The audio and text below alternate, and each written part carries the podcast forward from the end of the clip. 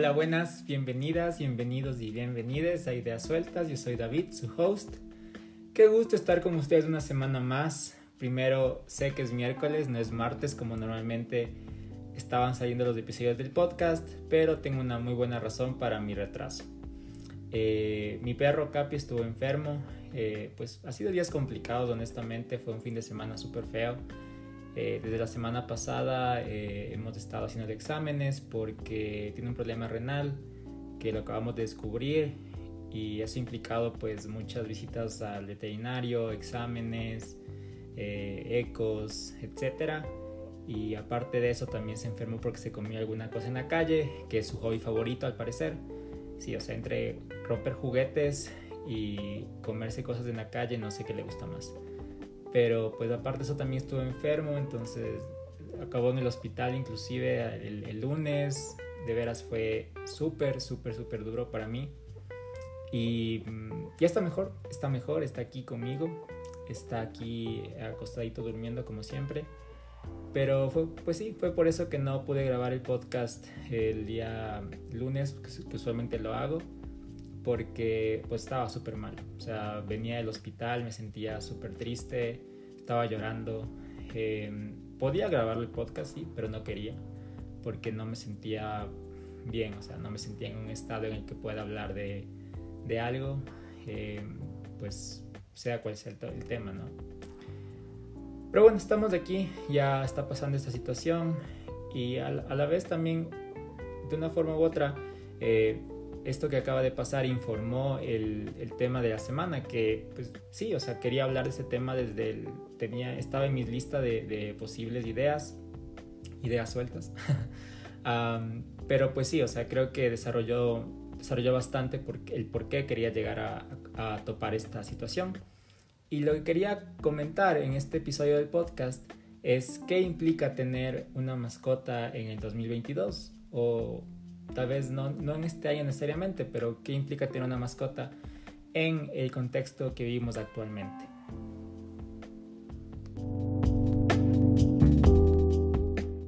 Pero bueno, para empezar a hablar este tema sobre, mi, sobre qué implica tener una mascota eh, en esta época, Primero, pues podría empezar hablando un poquito sobre mi contexto o sobre mi eh, experiencia y mi, background con mascotas y mi relación pues con, el mundo animal. Eh, mi, primer, mi primer perrito que tuve lo tuve a los 13 años, eh, cuando yo estaba en segundo año del, del colegio y se llamaba Doki era un perro que lo compartíamos. Al principio era una tendencia compartida, digamos así, una custodia compartida con mi sobrino. Eh, pero a la, larga pues pasó a ser de mi familia. No diría en realidad que era mi mascota, diría que era más bien pues de mi familia y pues mis papás eran en realidad quienes eran su dueño, ¿no? Pero pues sí, o sea, lo tuvimos como por 13 años más o menos y él estuvo en todas, todos mis momentos importantes de, de, mi vida. O sea, yo siempre me acuerdo que él aprendió a bajar las gradas eh, cuando él era un cachorro, cuando me fue a ver un día a la piscina en el colegio, porque me quedaba en las tardes a nadar. Eh, luego, pues me llevó a mi primer día de universidad, cuando mi papá me fue a dejar. Eh, me llevó a mi primer día en el hospital cuando estaba en el externado. Eh, y así, o sea, de veras fue fue una, una figura que estuvo muy presente en todos los hitos de mi desarrollo y por lo tanto pues era, sí, era un miembro más de mi familia. Estaba en todas las reuniones, todo el mundo lo, lo quería muchísimo. Eh, o sea, sí, de veras se convirtió, yo diría más que una mascota, pues para mí era un hermano menor prácticamente, porque mi mamá tenía, mi, mi mamá y mi papá tenían muchísimo, muchísimo cariño hacia él. Eh, era un consentido demasiado a veces también, pero pues sí, entonces cuando yo me fui a vivir a España en el 2019, pues decirle adiós fue de las cosas más duras que, que implicó esa despedida, porque como sea con las personas tú sigues manteniendo contacto, o sea, sigues manteniendo mensajes, llamadas, videollamadas, eh, pues sabes que los vas a volver a ver, que te pueden ir a visitar, etcétera pero él ya tenía como 12 años cuando yo me fui, entonces yo sabía que pues si es que no venía en uno o dos años yo a Ecuador, probablemente no lo iba, no lo iba a volver a ver. Entonces sí fue muy, fue muy fuerte y como digo, no es, no es alguien que vaya, no es que me va a estar llamando o que me va a mandar un correo o lo que sea, pues porque no, o sea, no es el tipo de habilidades que posee, o que poseía, mejor dicho. Entonces, sí, cuando me fui, tristemente fue la última vez que lo vi, porque yo regresé a Ecuador el 13 de marzo del 2020 y él falleció el 12 de marzo del 2020. Falleció un día antes de que yo regrese. Y este tema es algo que yo no he hablado creo que con prácticamente nadie que no sea pues de mi familia o mis amigos muy cercanos.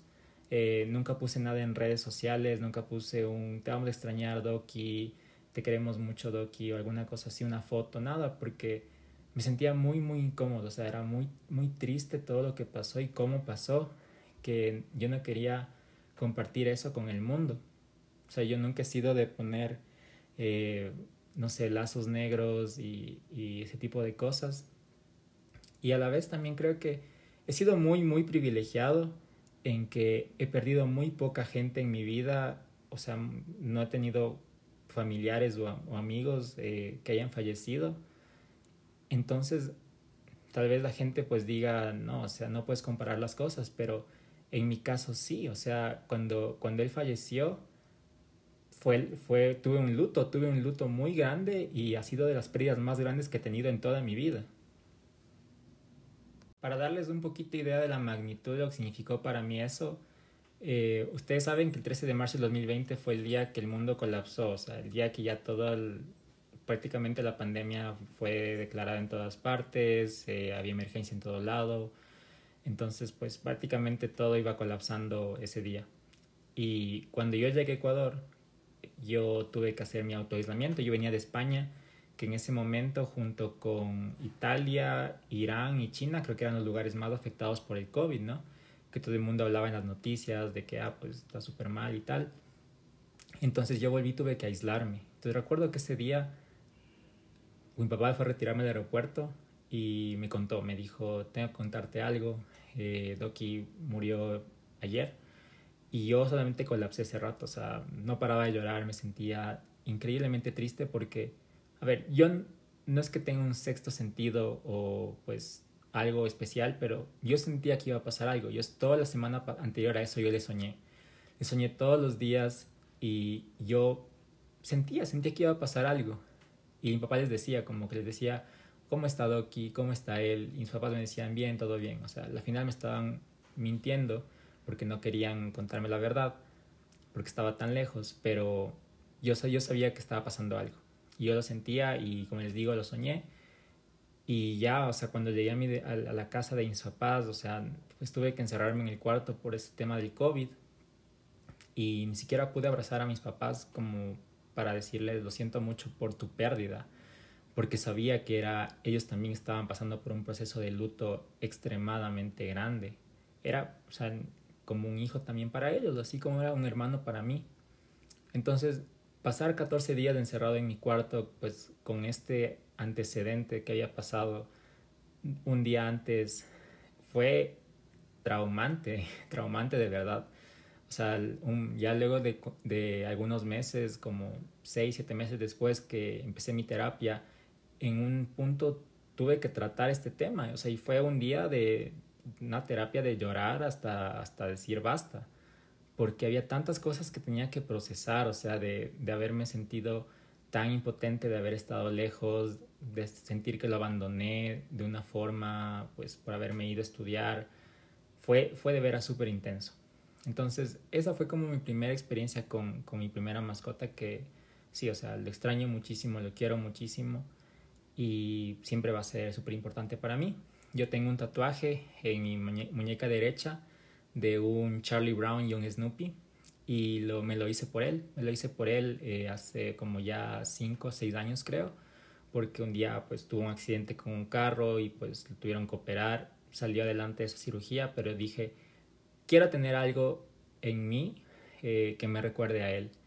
Y por eso fue que me hice el tatuaje que tengo. Entonces, si es que alguna vez me han visto mi tatuaje y se preguntan por qué es, es por él porque siempre quiero tener algo que me recuerde a, esa, a ese ser que me cambió la vida. Me cambió la vida porque antes de haberlo adoptado, haberlo eh, integrado en nuestras vidas, yo era alguien muy, muy distinto en el tema de, de animales, o sea, me daban miedo, no tenía ningún tipo de empatía en realidad, eh, tampoco era un psicópata, o sea, no era un sociópata para nada, pero eh, pues o sea, me, me, daba un poco igual y cuando él llegó a mi vida, cuando yo tenía 13 años, de ver así, sí cambió mucho la forma en la que vi pues el rol que tienen los seres humanos en, en, la naturaleza, pues el daño que podemos hacer también entonces sí, para mí fue, fue un antes y después y por eso es que lo, lo, quiero, lo quiero tanto y lo llevo ahora plasmado en un tatuaje en mi muñeca. Y a partir de eso, pues estábamos en la pandemia, eh, vivía con mis papás yo y pues la verdad era muy pronto como para pensar en adoptar a otro perrito, pero siempre pues el tema de, de ayudar a animales estuvo muy presente en mi vida. No siento que hacía suficiente activismo al respecto como para decir, sí, soy un activista, pero pues sí, o sea, dentro de lo que podía trataba de ayudar a fundaciones eh, económicamente o tal vez compartiendo información en redes sociales sobre, sobre adopciones, sobre eh, cuidado de las mascotas, etc. Pero pues no, no diría que me considero un activista al respecto. O tal vez ahora un poco más. Pero bueno, pasó el tiempo y eh, en octubre del año pasado ya me mudé a mi propio departamento en el que pues podía tener mi, mi podía tener mascotas sin que nadie me, me, diga que no lo tenga ni mis papás ni, ni quien me arriende pues porque esto ya es mío y eh, cuando estuvo aquí mi novio eh, el año pasado eh, pues ya como que teníamos muchas charlas así de ah un perrito un perrito un perrito hasta que un domingo así dijimos o sea bueno yo dije como que ya como que hoy es el día entonces así todo escondido, así estaba mandando mensajitos a una fundación que se llama Loki, que si es que están en Ecuador o si es que están afuera también, les recomiendo muchísimo, muchísimo que, o les pido mejor dicho, que donen a lo que hacen porque de veras tienen una labor increíble. Todo, o sea, yo los admiro un montón por el corazón que tienen, el valor que tienen. Entonces, este es un espacio no sponsor por Loki, pero sí, o sea, de veras, wow. Entonces, como que ese día ya pues me puse a mandar mensajes de como que, ah, cómo se puede adoptar, qué hay que hacer, con quién hay que hablar, eh, etcétera. Y como que llené un formulario, pero no decía nada, estaba todo calladito yo. Y de ahí me acuerdo que fuimos a comer con mis papás, a desayunar. Y ahí me llegó la foto como que de un perrito que me mandaron ellos mismos. Me dijeron, ah, mira, pues este podría ser. Eh, y dije, ay, miren, este perrito que está en adopción. Qué coincidencia que llegó a mi teléfono mágicamente. Y pues dije, dijimos como que, ah, está lindo, como que qué bonito. Y pues la tarde de ese día dijimos, bueno, vamos a, verlo. Entonces fuimos a, la Fundación Loki que queda, bueno, quedaba, no sé dónde queda ahora mismo, creo que queda todavía por el valle. Eh, fuimos y nos dijeron, no, ese perrito no está aquí, se fue a, eh, está en una casita de temporal, pero pues pueden ver otro, ¿no? Entonces ya estábamos ahí y ese día también fue un día emocionalmente muy, muy, muy pesado, muy intenso. Porque pues llegué, llegamos a la, fundación eh, y vimos tantos perritos, tantos perritos de la calle abandonados, cada cual con una historia más triste que la anterior. Y yo solamente dije, o sea, no puedo irme de aquí si no adopto mínimo a uno de ellos, mínimo. Y me puse a llorar, me puse a llorar porque sí, sí me acordaba mucho de lo que pasó con Doki y pues trajo muchos recuerdos a mí, fue, fue, fue muy, muy intenso, ¿no? El momento. Eh, vi inclusive un perrito que se llamaba Manchas, que, o sea, se notaba que estaba loco, o sea, era, primero era gigante y segundo como corría por todos lados así como loco.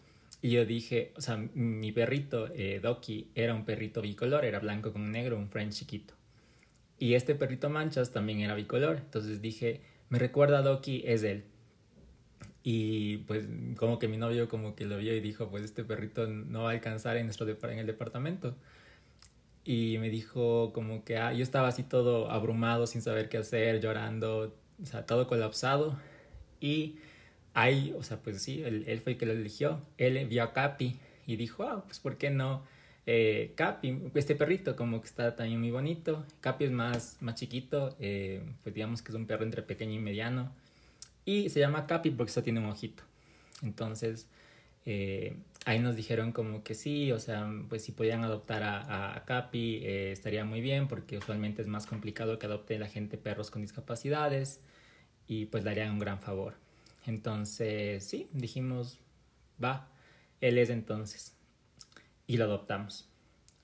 Y de veras que Capi se ha convertido igual en un miembro más de mi familia. O sea, cuando, cuando lo adopté, o sea, cuando, cuando llegó a nuestra, a nuestra vida, igual siento que la cambió completamente de una forma positiva. O sea, al menos de mí, me dio mucho una idea de responsabilidad, o sea, de saber que ya no solamente era, era tenía que rendir cuentas a mí mismo de, mi, de mis días, sino también a él, o sea, pues a la final tenía que ser yo quien, quien lo saque a pasear, eh, darle de comer, estar pendiente de sus vacunas, estar pendiente de su veterinario, eh, ahora mismo, por ejemplo, como les contaba, que está pues con esta enfermedad, eh, seguir con tratamientos, darle medicación, etc. Entonces creo que sí, para mí se convirtió en mi hijo de cuatro patas, mi hijo de cuatro patas, y que no es algo que yo sienta que, o sea, a ver, mucha gente igual me va a decir como que no se puede comparar un hijo con un perro. Probablemente no, pero ahora mismo, para David, de 29 años en septiembre de 2022 lo es. Es lo más comparable que tengo con, con un hijo. Es lo más comparable desde punto de vista de alegrías, del punto de vista de preocupaciones, de tristeza, de inseguridades, etc. Porque para mí ahora mismo lo es todo. O sea, es, es, es por, por quien trabajo hasta cierto punto. O sea, eh, hay muchos memes, ¿no? De esto de que, ah, eh, trabajas para darle las pepitas a, tu perro, a comprarle la comida, o sea, para ese trabajo, sí, o sea, en, una parte sí. Y, no he dado que me moleste, no he dado que me moleste para nada. Em, y creo que inclusive en mi caso, o sea, como, como un hombre gay, pues, pues probablemente nunca tenga hijos. O sea, hay, hay una gran posibilidad de que eso pase, tanto pues por biología como por legislación de los países. Eh, es muy probable que yo pues yo nunca pueda tener un, un hijo humano, eh, pues por adopción o no sé, pues por vientre subrogado tal vez, eh, quién sabe, pero sí creo que las, la, las odds no están tanto a mi favor en ese sentido y por lo tanto sí, o sea, Capi es, es lo más cercano que tal vez sea a, a un hijo. Y, como les decía, estaba también como pensando últimamente en este tema, no solamente por lo que Capi se enfermó y sí pues afloró muchos sentimientos de, de preocupación, de pues estar muy pendiente de él y, y, eso, pero también desde el punto de vista social, ¿no? O sea, mis amigas tienen también cada uno su perrito y pues ahora es muy común, ¿no? Que salimos a desayunar, a almorzar, a, comer, a lo que sea y vamos todos con nuestros perros. Entonces, pues primera pregunta es, ¿es pet friendly el lugar? Eh, y pues según eso vamos o no vamos. Y pues cada uno está con su, con su perrito, eh, llevamos todos nuestros implementos, a cada uno pues su, su cosita para el agua, sus, tienen sus arneses, o sea, de veras como que es, son parte también hasta del grupo social que tenemos, ¿no? O sea, y, y también creo que ellos también están contribuyendo a, a, qué tipo de actividades realizamos, o sea, no va a ser, no vamos a ir a un lugar o sea, pues podemos hacer cosas aparte de ir a lugares pet friendly, obviamente, sí. Pero pues elegimos activamente ir a lugares en los que podamos también estar con ellos y pasar un momento también alegre o, ameno con ellos. Entonces, todas estas cosas como que sí me han, hecho reflexionar en, qué implica tener una mascota en este contexto, ¿no? En, en el contexto actual o la época actual, en el que cada vez son más y más importantes. Y también me acuerdo ahorita de este mensaje que dio el Papa hace poco en el que criticaba que la gente pues no tenga hijos y tenga animales. Y pues por mí estoy súper bien con mi decisión. Eh, lo siento mucho si el Papa se enoja al respecto. Tal vez haga cosas para enojarlo más y voy a tratar más a Capi bien y voy a comprarle muchas más cosas y muchos juguetes y consentirlo mucho porque pues para mí lo es, es prácticamente un hijo. Y eh, pues por último también creo que hasta tiene también una implicación financiera, ¿no? Tener un, perro. Por ejemplo, hace poco también veía un artículo en el diario El Comercio en Ecuador que decía que la gente cada vez gasta más y más en sus mascotas. Y es totalmente cierto. O sea, pues obviamente lo que voy a decir es de un punto de privilegio infinito, pero pues tienes que gastar en veterinarios, tienes que gastar a veces en el paseador para, por no tienes tiempo para poder sacarlo. Tienes que gastar en, pues, no sé, su, su chompita para los días lluviosos, en su arnés eh, que sea más cómodo. A veces tienen, tienen alergias, tienes que cambiarle de comida cada cierto tiempo. Eh, tienes que también dejarlo en la guardería si te vas de viaje o estar pendiente de, de no sé, que alguien te lo pueda cuidar. Entonces sí, tiene una implicación eh, monetaria también significativa que a la final también pues tiene que ver con privilegios, ¿no? Poder darte el lujo de, de tener un perro en esta época y tratarlo bien como se merece. Tampoco digo que la gente que no tiene recursos no debe tener una mascota, ¿no? no me, tampoco me malinterpreten ni me cancelen por eso, pero yo sí creo que pues sí es algo que debes hacerlo sabiendo que pues es un gasto y que tienes que estar preparado para eso. O sea, no, no es porque sea un perro, va a, estar en una terraza encerrado o va a comer pues tus sobras o lo que sea, sino que lo vas a tratar como debe de ser. Pues bien. Y eh, pues sí, eso, es como hasta ahora mi, mi experiencia con, con, con mascotas y sobre todo pues perritos. No soy mucho de gatos no tengo nada en contra de ellos. Eh, son muy adorables. Tengo muchos memes y muchos stickers de gatos. Pero pues sí, yo soy más de perritos. Entonces, ya para concluir este episodio de, del día de hoy, y justo Capi viene a verme, está aquí en el escritorio junto a mí. Capi, ¿qué pasa? Eh, creo que mi mensaje de, del día, o pues el resumen que puedo dar es que no podemos subestimar los lazos o los enlaces o la relación que generamos con nuestras mascotas. Son totalmente válidas y que nadie les diga lo contrario. Obviamente existe el riesgo de que pues se vuelvan un poco tóxicas como cualquier relación, inclusive humanas, piensa en tu ex, eh, en las que sí, o sea, pues los vínculos se vuelven problemáticos o, complicados, ¿no? O sea, pues también hay este límite entre humanizar a, a, un, a una mascota eh, en el que pues ya le haces también un daño. Entonces, y también te hace daño a ti mismo porque pues el vínculo no es sano. Entonces sí hay que también tener cuidado con eso, ¿no?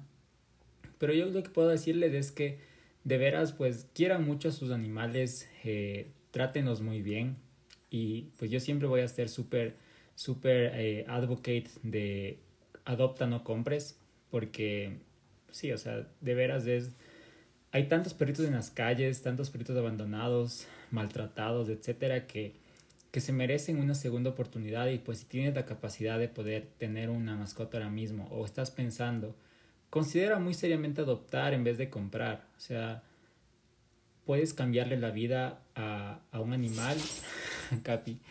Eh, sí, Capi está de acuerdo. y eh, él también o ella también te puede cambiar la vida a ti. Ese es mi mensaje final del día de hoy. Eh, igual si es que pueden donar eh, o contribuir con tiempo o como sea que quieran hacerlo con, con fundaciones o refugios, también siempre es muy bienvenido. Eh, hay muchísimas que hacen mucho trabajo por animales, como por ejemplo Loki que les mencioné antes, y, y que sí, o sea, su labor es, es totalmente, ¿cómo les digo? Desinteresada y a la final también pues infinita, ¿no? Porque como sea, yo siempre digo, a ver, como que pues a la gente hay programas de ayuda social que el gobierno dentro de todo se encarga y tiene como una, una responsabilidad ahí, pero con los animales hay mucho vacío, ¿no? Hay mucho vacío que pues es muy común escuchar esto de que, ah, el desalojo del refugio, cosas así, y pues simplemente pasan, ¿no? O sea, al final es apoyar a los que no tienen voz en este caso. Con esto, eh, con este mensaje me despido el día de hoy. Eh, si tienen pues sugerencias, dudas, comentarios de, del podcast, eh, ya saben, pueden contactarme por mi Instagram, que es arroba davidimbago. Por cierto, también pueden seguir a Capi en Instagram como arroba capi.593. ¿Por qué 593? Porque vivimos en Ecuador y pues Capi es todo un influencer ecuatoriano. Ponemos muchas fotos de vez en cuando. Y eh, nos vemos la semana siguiente. Cuídense mucho y nos vemos. Chau, chau.